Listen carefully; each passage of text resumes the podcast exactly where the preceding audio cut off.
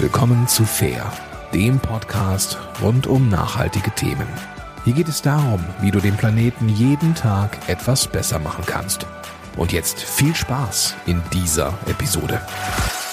Dann heiße ich dich beim Podcast Fair von Eukokredit, deiner Genossenschaft für faire Geldanlage, auch diesmal willkommen. Schön, dass du reinhörst. Ja, wir sprechen heute über ein Thema, was uns in der Demokratie selbstverständlich ist, Wahl- und Stimmrecht. Ich als Bürger, als Bürgerin kann meine Politik beeinflussen. Wie ist das denn eigentlich mit deiner Geldanlage? Kannst du deine Stimme erheben? Kannst du Verbesserungen einfordern? Und da sprechen wir mit dem Schweizer Verein Actaris, eine Organisation, die seit über 20 Jahren Aktionärinnen und Aktionäre vertritt äh, für Schweizer äh, Aktiengesellschaften. Wie das genau funktioniert, sehen wir gleich. Und ich spreche da mit Karin Landold. Sie ist Co-Geschäftsführerin hier in der Schweiz. Und wir beleuchten mal das Thema, ja, wie man das Stimmrecht bei der Geldanlage, insbesondere bei Aktien, sinnvoll einsetzen kann. Herzlich willkommen, Frau Landold. Ja, vielen Dank, dass ich hier sein darf. Die grundsätzliche Frage erstmal, warum sollte ich mein Aktienstimmrecht, das heißt, ich habe vielleicht Aktien gekauft für die Altersvorsorge oder für den Vermögensaufbau, Warum sollte ich mich überhaupt über mein Stimmrecht, also das Recht, meine Aktien zu vertreten, meine Meinung zu vertreten in der Aktiengesellschaft, äußern? Was sind die Gründe, warum ich mich engagieren sollte? Also wenn man eine Anlage hat, ist man ja in erster Linie wohl einmal daran interessiert, dass es eine Dividende gibt, vor allem wenn man ja ist auch dass diese Anlage auch als Vorsorge anschaut. Actares vertritt aber Aktionärinnen und Aktionäre, die nicht nur an der Dividende interessiert sind, natürlich an einem gesunden Wirtschaftsplatz Schweiz, sondern eben auch äh, sagen, ich möchte Aktiengewinn, aber bitte fair. Ich möchte nicht um jeden Preis Profit, äh, vom Profit, äh, ähm, den Profit genießen, sondern ich möchte, dass mein Profit auch auf nachhaltigen Prinzipien äh, generiert wird. Das heißt, Actares vertritt jene Leute, die dann den Unternehmen ein bisschen auf die Finger schauen möchten und sagen, okay, toll, dass ihr Geld verdient, aber macht bitte fair, übernehmt bitte die Verantwortung auch für die Gesellschaft. Und was sind das da genau für Bereiche, die Sie sich da anschauen? Geht es da um Umweltschutz, um Menschenrechte? Wo ist Verbesserungsbedarf bei Schweizer Aktiengesellschaften gegeben? Mhm.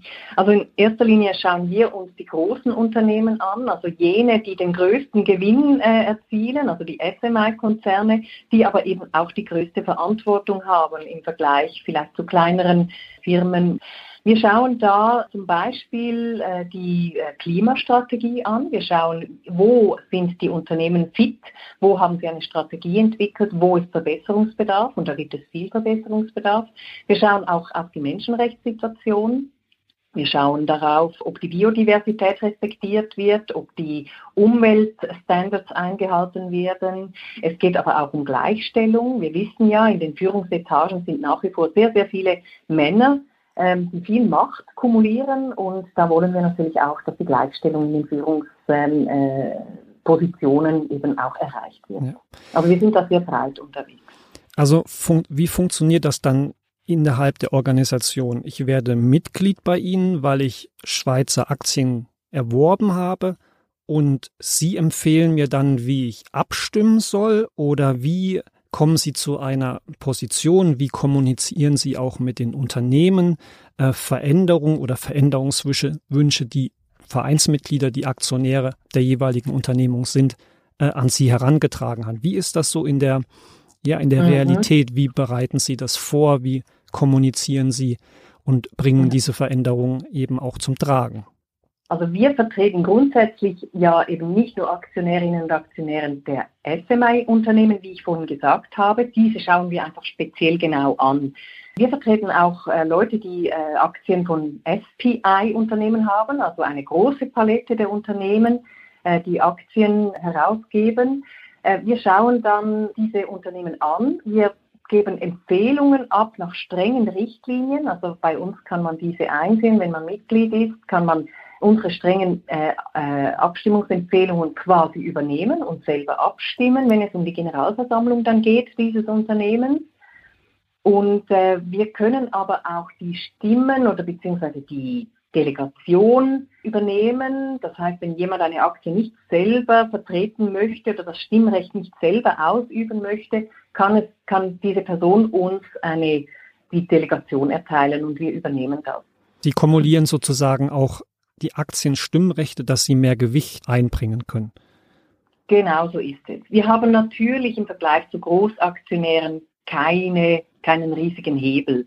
Äh, wir können selten eine Generalversammlung bei den Abstimmungen massiv beeinflussen, aber wichtig ist ja eben, dass diese Stimme wahrgenommen wird, dass wir an den Generalversammlungen eine Meinung abgeben.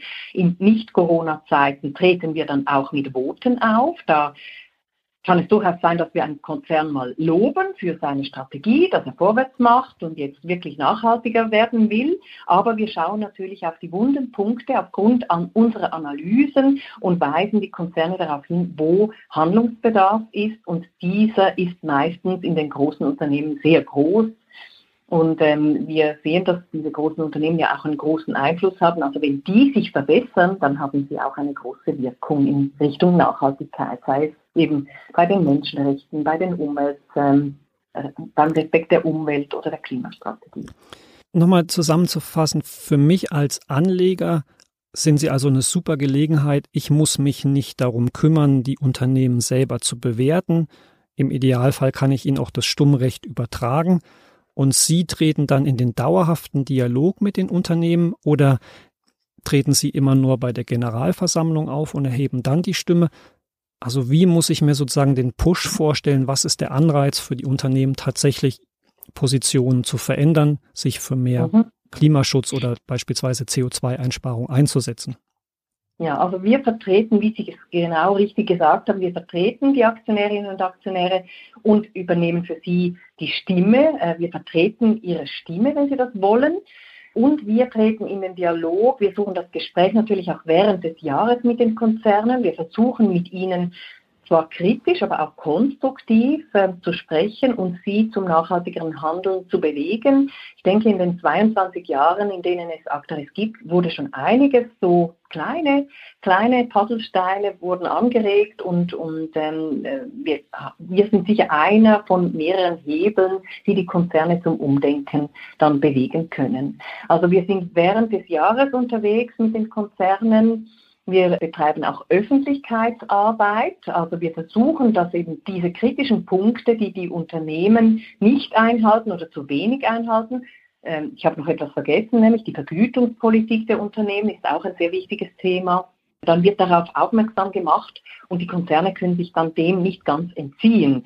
Oder je länger, je weniger können sie sich dem entziehen. Und damit unsere Arbeit funktioniert, haben wir in, ähm, in unserer Organisation freiwillige Teams, die, be die beschäftigen sich während des Jahres mit den Unternehmen. Also wir haben nicht so viele Ressourcen, dass wir alle Unternehmen unter die Lupe nehmen können, aber es gibt acht Unternehmen, denen wir uns äh, während des Jahres speziell widmen. Das sind so Unternehmen wie Nestle, UBS, Credit Suisse, Novartis, äh, dann aber auch Versicherungsgesellschaften wie äh, Swiss Re oder Zurich, äh, äh, Roche habe ich noch vergessen, ähm, oder Holcim, auch ein sehr CO2-intensives ähm, äh, Unternehmen.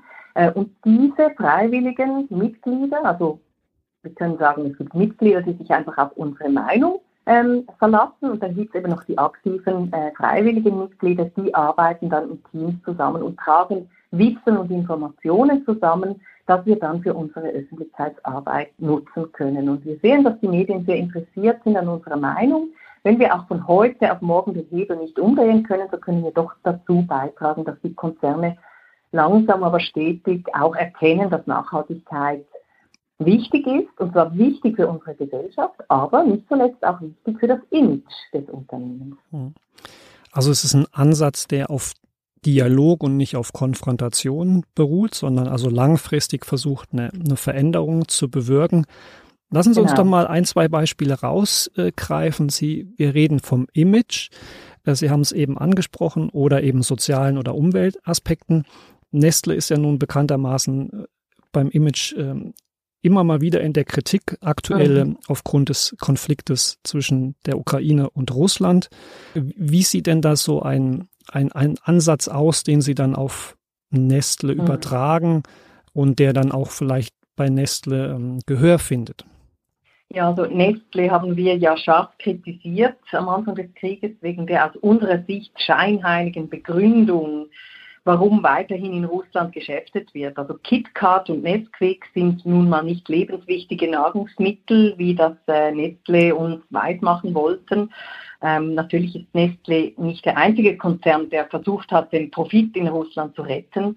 Aber so große Konzerne haben eine besondere Verantwortung und sollten auch eine Vorbildfunktion einnehmen. Und deshalb haben wir interveniert und auch öffentlich Druck gemacht, dass sich Nestle dann wirklich zurückzieht, wenn es um ähm, ja, profitorientierte äh, Lebensmittel oder Produkte geht. Wir haben auch bei Credit Suisse ein bisschen schärfer interveniert dieses Jahr. Da haben wir uns besonders kritisch geäußert. Wir glauben, dass viel gesagt wird dort, aber wenig getan wird. Also insbesondere die Unternehmenskultur erscheint uns bisher sehr unaufrichtig. Das, Sie wissen das, das Risikomanagement hat ja bewiesen, dass es kaum existiert. Also da wurde weggeschaut bei hochriskanten Investitionen und die Führung war sehr fragwürdig und äh, hat ja auch sehr viele Wechsel erlebt.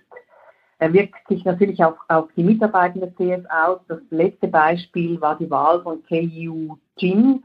Sie wurde in eine, sie ist eine regimenahe Wirtschaftsprofessorin, sie wurde in den Verwaltungsrat gewählt und sie hat die schweren Menschenrechtsverstöße gegen Uiguren nachdrücklich als inexistent bewertet.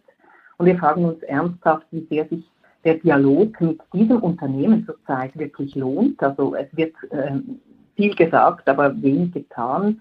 Und dieses Thema nehmen wir übrigens auch in unserem Bulletin, das im Juli erscheint. Äh, diesem Thema nehmen wir uns auch etwas näher an. Soll man mit, einer, ähm, mit einem Unternehmen, das so Gegensätzliches tut, als es sagt, soll man da weiterhin im Dialog bleiben? Mhm. Nehmen wir nochmal ein anderes Beispiel raus. Sie hatten es anfangs erwähnt, Holcim, ein, ein Baustoffkonzern, der insbesondere ja weltweit äh, Zement herstellt, ein Produkt, einem Baustoff, der sehr energieintensiv ist, damit auch sehr CO2-belastend ist. Da haben Sie ja jetzt auch aktuell bei der Generalversammlung etwas Lob ausgesprochen für eine neue CO2-Strategie. Wie, wie ist da der Wandel zu beurteilen und wo setzen Sie da weiter an? Ja, also wir, wir stellen fest, dass Holcim ernsthaft interessiert ist, an Zukunftstechnologien zu arbeiten. Das anerkennen wir ja auch. Und ich denke, die die Veränderung in einem solchen Konzern, das braucht auch sehr viel Zeit. Also da ist einerseits die Unternehmenskultur, andererseits die innovativen Entwicklungen. Das muss man respektieren, dass es natürlich nicht von heute auf morgen geht. Natürlich, man könnte auch sagen, Holcim hätte vor 20 Jahren schon beginnen können, hat es vielleicht auch, ähm, aber wir sehen einfach, sie sind auf gutem Weg und wir wollen das auch anerkennen. Aber wir bleiben natürlich dran und sagen, es gibt noch vieles, das man noch besser machen kann. Und wir haben selbst übrigens jetzt auch unsere äh, Abstimmungsrichtlinien verschärft. Wir wollen, dass alle Unternehmen in Zukunft eine Roadmap Map, ähm, zur Abstimmung geben an der Generalversammlung. Äh, einige, wie Holcim, haben ja jetzt damit schon begonnen oder sind dabei, diese Nachhaltigkeitsstrategie äh, unter dem Stichwort Say on Climate äh, zur Abstimmung zu geben. Und wir wollen dass dies jetzt der Standard wird und dass es eben aber auch nicht nur einfach gesagt ist und ein Greenwashing damit betrieben werden kann, sondern dass eben auch echte Ziele gesetzt werden, die von außen von einer unabhängigen Stelle auch zertifiziert werden. Mhm. Sie hatten gesagt, dass jetzt zu Zeiten von Corona natürlich viele Aktionärsversammlungen nicht mehr in Präsenz stattgefunden haben, sondern in Online-Formaten. Mhm. Das hat ja durchaus eine wichtige Auswirkung auf ihre Arbeit, nämlich nicht nur die Ausübung vom Stimmrecht, sondern auch die Ansprache ähm, von kritischen Punkten, nämlich also Redebeiträge auf Generalversammlung oder Fragen stellen zu können, die dann auch mhm. vielleicht medial aufgegriffen werden und eben ein bisschen Druck erzeugen können. Wie hat sich denn das verändert, dass diese Mitglieder Aktionärsversammlung jetzt digital abgehalten werden. Wird das in Zukunft weiter so sein? Wie, mhm. wie hat das Ihre Arbeit beeinflusst? Ja, ich kann da vielleicht zwei Aspekte nehmen. Einerseits, wie war das jetzt in den letzten drei Saisons, als äh, physisch nicht möglich war, dabei zu sein? Und andererseits, was heißt das für die Zukunft? Ähm, wir haben festgestellt, dass die meisten Unternehmen, ähm, und das hat, haben uns auch andere Fachleute gesagt, durchaus sehr äh, zufrieden waren damit, dass sie die, die kritischen ähm, Stimmrechtsvertretenden nicht einladen mussten und sich nicht mit ihnen face-to-face -face austauschen mussten. Sie konnten sich so den kritischen Fragen natürlich entziehen und das haben wir dann auch gemerkt. Man hätte ja diesen Frühling schon durchaus physische Veranstaltungen durchführen können oder Alternativen anbieten, wo die kritischen Stimmen zu Wort gekommen wären. Viele Unternehmen haben darauf verzichtet und sich einfach auf das Minimalprogramm äh, begnü damit begnügt und damit eben diesen kritischen Stimmen möglichst keinen Platz gegeben. Das haben wir dann versucht, medial ein bisschen auszugleichen, indem wir äh, öffentlich darauf hingewiesen haben, dass wir da von den Unternehmen sehr viel mehr erwartet hätten, weil sie hätten die Technik dazu, sie hätten die, die, das Personal dazu, eine gute Veranstaltung zu realisieren, wo eben die kritischen Stimmen auch Platz haben.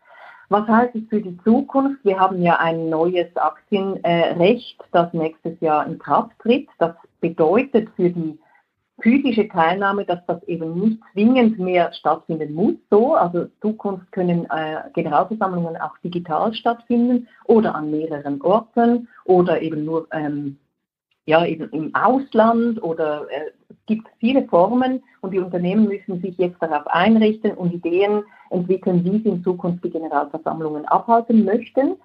Was das für uns dann bedeutet, äh, als Actares kann ich im Moment noch nicht sagen. Für die äh, Aktionärinnen und Aktionäre bietet es sicher mehr Möglichkeiten, sich zu beteiligen, weil man von überall hier dabei sein kann. Aber eben was die Wortmeldungen betrifft, dort könnte es dann allenfalls Probleme geben, weil die Unternehmen halt dann wie selber bestimmen können, welche Wortmeldungen wollen wir überhaupt einbeziehen, welche nicht. Also da ist der Hebel dann bei den Unternehmen möglicherweise viel größer, als er jetzt ist mit den physischen Veranstaltungen. Wir werden das beobachten und schauen, was die Unternehmen für Eventformate anbieten. Hm. Wenn ich jetzt Actares unterstützen möchte, ähm, kann ich das nur als Aktionär von Schweizer Aktiengesellschaften oder wo gibt es vielleicht Möglichkeiten, ja, tatkräftig sie zu unterstützen, wenn man das für gut befindet, was sie tun? Mhm. Wir sind eine nicht gewinnorientierte Organisation. Das heißt, wir haben nicht jetzt äh, viele reiche Aktionärinnen und Aktionäre, die jetzt unseren Verein äh, finanzieren. Natürlich, sie zahlen Mitgliederbeiträge. Einzelne äh, sind großzügig und zahlen Spenden für bestimmte Projekte oder für bestimmte Ziele, die wir setzen. Also wir sind auf Spenden angewiesen. Das ist das eine. Man braucht nicht Aktionärin oder Aktionär zu sein, um bei uns Mitglied zu sein. Für viele ist das natürlich der der Sinn und Zweck, aber man kann durchaus auch sonst dabei sein, wenn man sich für, das, für die Wirtschaft in der Schweiz interessiert, für die nachhaltige Wirtschaft, für die Verantwortung der Unternehmen interessiert. Was man tatkräftig bei uns machen kann, ist eben in solchen Teams mitzuarbeiten. Also wir haben im Moment äh, Team Pharma, Team Banken, Team Versicherungen und dann haben wir eben diese spezifischen Teams Nestle und Holcim. Das sind zwei einzelne äh, Teams. Dort kann man sich einbringen mit Analysen, mit, äh, wenn man großes Interesse hat an diesen Themen, ähm, kann man sich tatkräftig einbringen und dazu äh, beitragen, dass wir ähm, mit viel Wissen und viel Know-how äh, in den Dialog treten können mit den Unternehmensspitzen. Also wir sind da auch immer wieder auf der Suche nach motivierten Leuten, die uns unterstützen möchten und freuen uns natürlich sehr, wenn wir, ja, wenn uns, wenn sich jemand bei uns meldet. Gut, dann fasse ich für dich als Hörer und Hörerin nochmal zusammen, was ich aus der Sendung genommen habe. Es geht ja grundsätzlich erstmal um die Frage, was kann ich mit meiner Geldanlage bewirken? Ich habe die Möglichkeit, nachhaltige soziale Projekte direkt zu fördern, wie mit einer Geldanlage bei Eukokredit. Ich kann aber auch zusätzlich oder ausschließlich sagen, ja, ich weiß um die Bedeutung der Schweizer Aktiengesellschaften oder in anderen Ländern Aktiengesellschaften, die vielleicht noch nicht auf dem sozialen oder nachhaltigen Standard sind, wie ich mir das wünsche. Ich habe vielleicht auch ein paar Aktien dort vielleicht bekommen, geerbt, gekauft und möchte mein Stimmrecht dort wahrnehmen, dass die Firmen sich so etwas verändern, dass das ja meinen persönlichen Ansprüchen eher genügt, ähm, die Zukunft zu schützen auf den verschiedenen Ebenen, wo Herausforderungen bestehen. Es wurde genannt Gleichheit, ähm, es geht um Menschenrechte, Umweltschutz, soziale Standards, die ja sehr wichtig sind. Eine Option ist eben Stimmrecht wahrzunehmen, selber oder durch Empfehlungen von Actaris oder eben durch Organisationen, die auch Stimmrecht wahrnehmen oder Orientierung geben. Nutzen, ja, nutzt diese Gelegenheit. Es ist wie bei der Demokratie. Dieses Wahlrecht, Stimmrecht sollte eingefordert werden, denn nur das bringt Veränderungen. Und da gibt es Organisationen wie Actaris in der Schweiz, in Deutschland beispielsweise Urgewalt, die man unterstützen kann, auch wenn man nicht selber Aktionär ist. Und ja, da kann ich nur noch mal auffordern zu. Verlinke auch im Podcast zu den Organisationen wie Actaris, damit du dich dort informieren kannst und engagieren kannst. Frau Landolt sage ich herzlichen Dank für die Zeit, fürs Erklären der Arbeit. Weiterhin alles Gute. Es gibt ja noch ein paar Baustellen. Herzlichen Dank, Martin Werner. Dann sage ich für jetzt aber erstmal Danke fürs Zuhören mhm. beim Podcast Fair. Ihnen, Frau Landolt, nochmal herzlichen Dank und ja, bis in den Juni. Ade.